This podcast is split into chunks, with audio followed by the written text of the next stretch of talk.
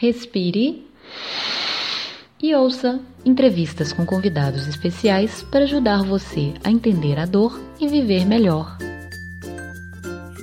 Olá a todos os internautas que nos acompanham aqui no UFA Chega de Dor. Meu nome é Raquel Costa e hoje estamos aqui mais uma vez com o médico Felipe Eduardo Martins de Andrade, que é membro do núcleo de mastologia do Hospital Sírio-Libanês. Dr. Felipe já foi nosso convidado aqui no UFA em um episódio em que ele falou sobre o câncer de mama. Hoje a gente vai falar sobre outro assunto, que é a dor mamária. Oi, doutor Felipe, tudo bem? Obrigada mais uma vez por aceitar o nosso convite. Obrigado, Raquel. É um prazer estar aqui de novo. Muito obrigada, Felipe. Bom, na nossa última conversa, doutor Felipe, você falou sobre a questão do câncer de mama, né? Para quem não ouviu o nosso último podcast, você falou sobre essa questão do câncer de mama e que a dor não é um sintoma comum, né, para o câncer de mama. Então, o que é, afinal, a dor mamária? Por que, que a gente sente isso? Geralmente, quais são as causas? Perfeito. Raquel, basicamente, a gente vai dividir, né, a dor mamária em três causas, vamos dizer o que a gente chama de mastalgia cíclica, que é aquela dor que toda mulher, quer dizer, que é muito frequente nas mulheres sentirem no período pré-menstrual. A mama incha, fica dolorosa, né? Então, assim, e aí ao menstruar, essa dor vai, vai passando, né? E muitas vezes ela cessa totalmente. A outra que é a mastalgia acíclica, né? Que é uma dor uh, que não tem nada a ver, ela não respeita os períodos do ciclo menstrual que é, é, é, menos frequente esse tipo de dor. E outra dor, Raquel, que é uma coisa muito interessante, são dores na região torácica, que muitas vezes a mulher uh, acha que é da mama, mas não é. São dores em pontos da costela, dores musculares, né? Muitas vezes o mau posicionamento do sutiã, isso também pode provocar dor. E, na verdade, a dor mamária é um problema bem comum, não é mesmo? Não é uma coisa rara e que pouquíssimas mulheres sentem, né? Não, altamente frequente. É, uma, é um problema, é, um, é uma situação de consultório muito comum. Ela é muito pouco estudada, né, Raquel? Assim, existem grupos uh, na Inglaterra, tem um, um pesquisador que é Robert Mansell, que, é, que estudou muito dor mamária, fez vários trials, são pesquisas né, muito sérias em relação ao diagnóstico da dor mas ela é um sintoma altamente frequente no consultório, não tem a menor dúvida.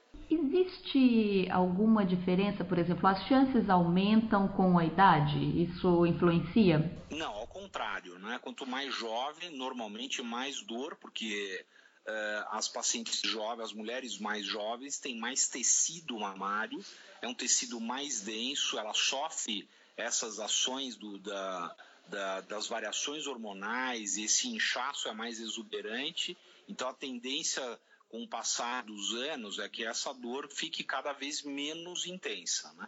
Então, em relação à idade, é o que acontece. Você falou dessa questão, né? Que ela pode ser cíclica, pode ser acíclica, ou pode, na verdade, não ter origem na mama em Perfeito. si. Uh, essas, né, essas tipificações diferentes, eu imagino que elas levem a procedimentos diferentes no, na hora de tratar a paciente também, né? Não tem a menor então, dúvida. Qual, qual que seria a diferença, doutor Felipe? Como que, como que é o tratamento, por exemplo, para dor cíclica, para cíclica e para dor para dor mamária que não é não tem origem mamária mesmo, né? Por exemplo, você falou dessa questão das dores torácicas. Perfeito. Uh, então vamos, vamos tentar dividir nessas três situações. Primeiro, Raquel, eu preciso ter um bom diagnóstico. Então eu tenho que sentar com a minha paciente, conversar com ela, tentar entender quando que dói, se ela tem alguma relação com o com esse período uh, do ciclo menstrual, eu tenho que uh, pesquisar doenças gástricas, eu tenho que ver se toda essa parte cardíaca está em ordem, se ela não tem nenhum componente cardíaco, algum problema que pode causar dor, eu tenho que pensar nisso.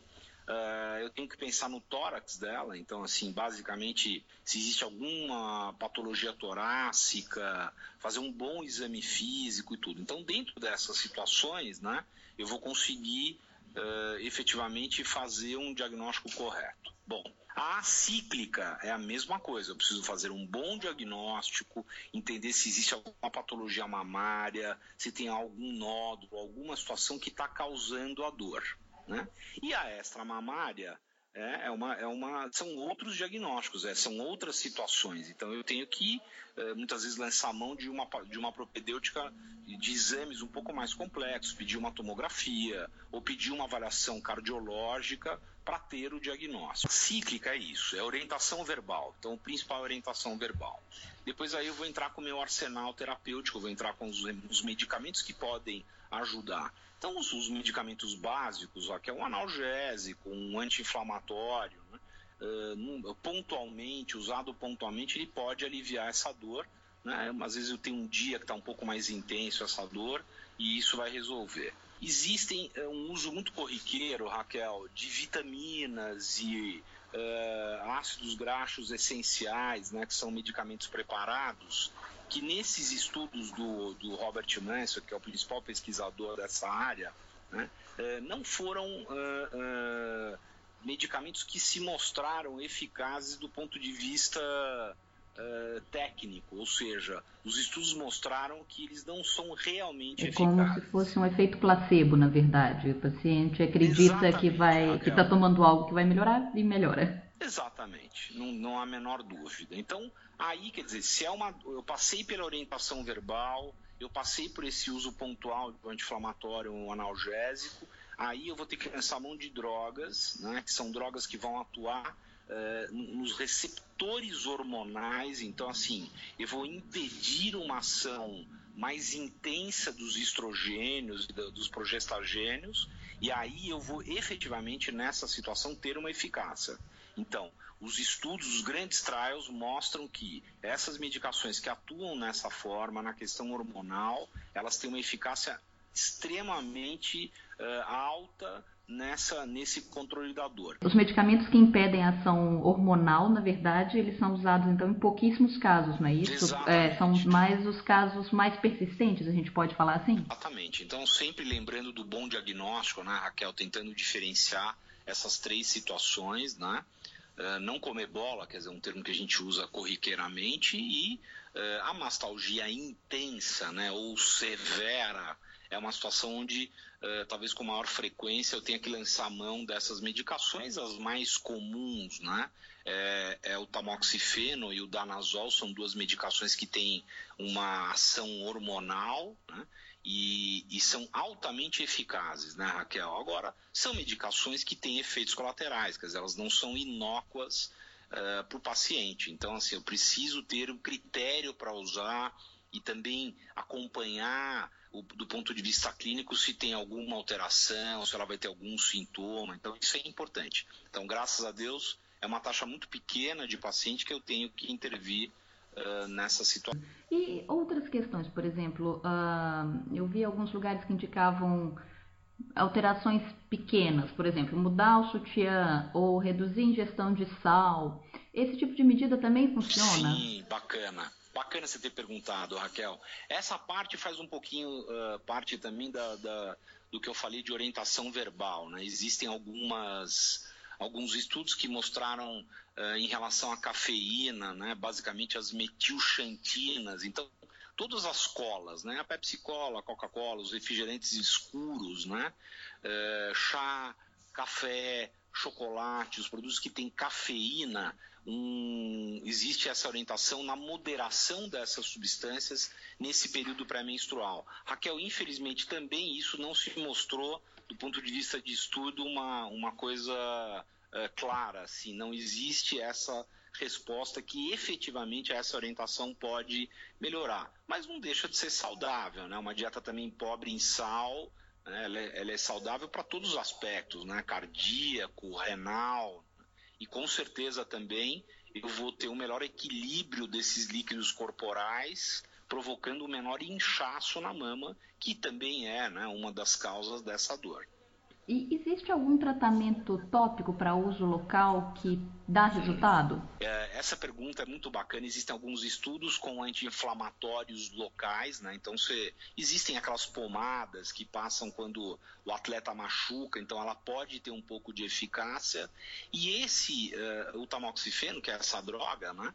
Uh, existem preparados em gel que você passa na pele da mama, né? Você passa né, por fora da mama, como se fosse um hidratante, né? E essa medicação entra e pode também ser eficaz reduzindo a dor. Então essa é uma realidade. No caso da dor mamária, né? Quando a mulher deve procurar um médico? Essa dor, Raquel, está atrapalhando as minhas atividades diárias? E quais são essas atividades? O meu estudo, o meu trabalho, a minha profissão, o meu relacionamento eh, sexual, o meu relacionamento pessoal com as pessoas, uma atividade física que eu vou praticar. Então, assim, se isso é uma coisa recorrente, é, que está atrapalhando as minhas atividades no dia a dia, eu devo procurar ajuda.